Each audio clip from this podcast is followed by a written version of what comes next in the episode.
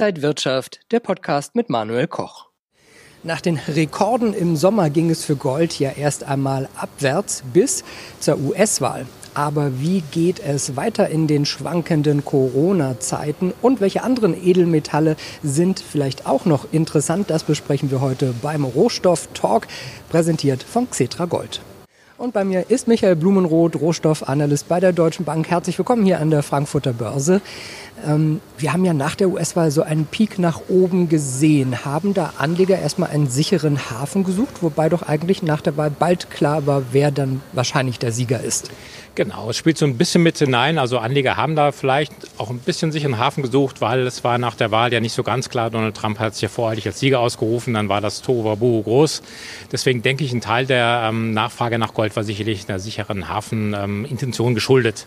Aber was ich denke, was wichtiger gewesen ist, dass die Demokraten, die Demoskopen hatten vor, ähm, vorhergesagt, dass die Demokraten Weißes Haus, Repräsentantenhaus und Senat gewinnen würden, also alle drei äh, Teile der Wahl.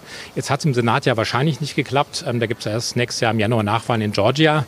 Und das hat bedeutet, dass diese riesigen ähm, Fiskalpakete, also die Demokraten hatten angekündigt, wenn sie diesen Blue Sweep ähm, schaffen würden, dann würden zweieinhalb oder drei Billionen US-Dollar an Fiskalhilfen für die US-Bevölkerung ausgeschüttet werden.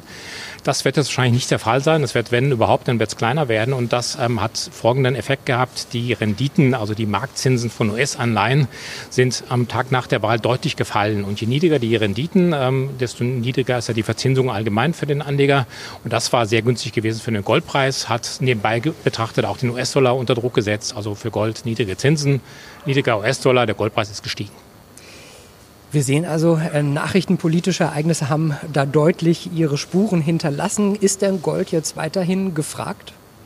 Ja, momentan haben wir jetzt so einen kleinen Durchhänger auch gehabt. Und zwar deswegen, weil äh, es gibt ja jetzt ähm, zwei, drei Firmen, die ähm, Nachrichten ausgesendet haben, dass sie Impfstoffe gefunden hätten, die jetzt gegen Covid-19 relativ ähm, valide sein sollen, die also mit 90 bis 95 prozentiger Wahrscheinlichkeit an Impfschutz gewährleisten würden.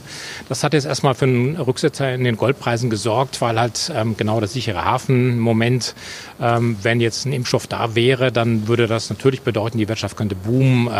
Einige Anleger sind dann aus dem Gold auch wieder heraus. Aber man darf ja auch nicht vergessen, bis so ein Impfstoff mal jetzt in der Welt ist, das dauert ja wahrscheinlich noch ein paar Monate, vielleicht auch ein halbes Jahr.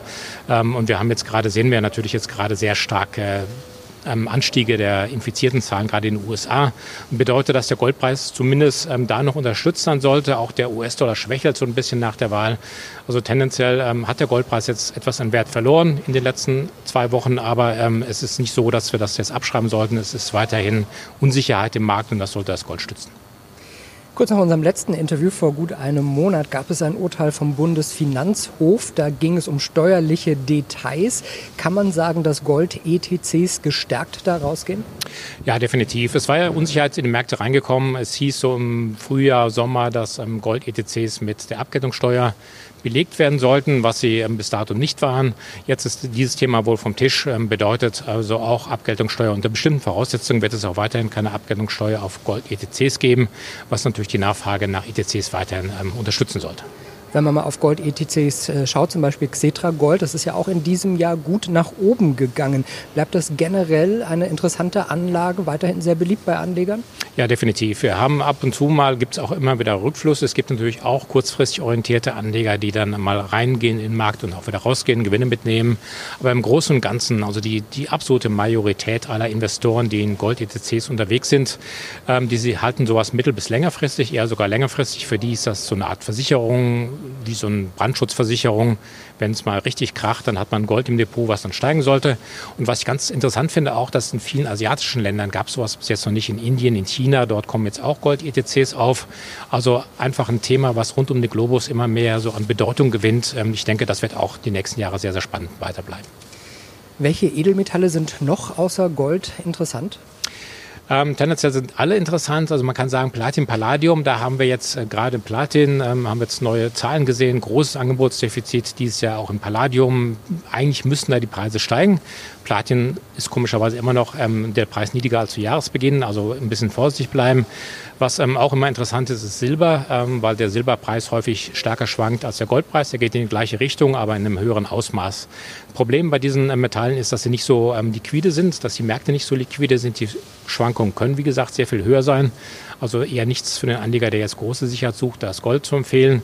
Und physische ähm, Produkte, da unterliegen die drei anderen Metalle der Mehrwertsteuer, was bei Gold ähm, physischen Produkten nicht der Fall ist. Also hier empfiehlt sich für den Anleger ähm, doch eher im Gold zu bleiben. Ähm, für vielleicht Anleger, die jetzt eher spekulativ unterwegs sind, die können sich diese anderen Metalle durchaus mal anschauen. Es ist ja zu erwarten, dass wir jetzt über den Winter weiter schwankende Börsen haben werden. Der, der Corona-Winter wird jetzt wahrscheinlich weiterhin mit Einschränkungen für uns alle äh, weitergehen.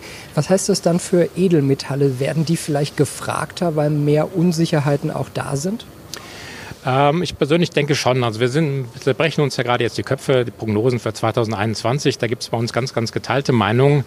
Aber ähm, sehr viele Marktbeobachter sind sich auch einig, ähm, fast alle sehen den US-Dollar in den nächsten kurz-, mittelfristig schwächer. Ähm, gerade gegen den Euro. Man sieht auch gegen chinesischen Yuan zum Beispiel ein Zwei-Jahres-Tief des US-Dollars. Und das bedeutet, dass der Goldpreis in den Währungen der Länder, äh, deren Währung stärker wird gegen den US-Dollar, dass der Goldpreis in der Heimatwährung billiger wird. Also jetzt steigt ähm, zum Beispiel der Euro gegen den US-Dollar, wird für uns, wenn der Goldpreis sich gar nicht bewegen würde, in Dollar der Erwerb von Gold billiger zum Weihnachtsgeschäft zum Beispiel. Tendenziell denke ich, gerade dieser Effekt sollte momentan ähm, den Goldpreis stark schützen.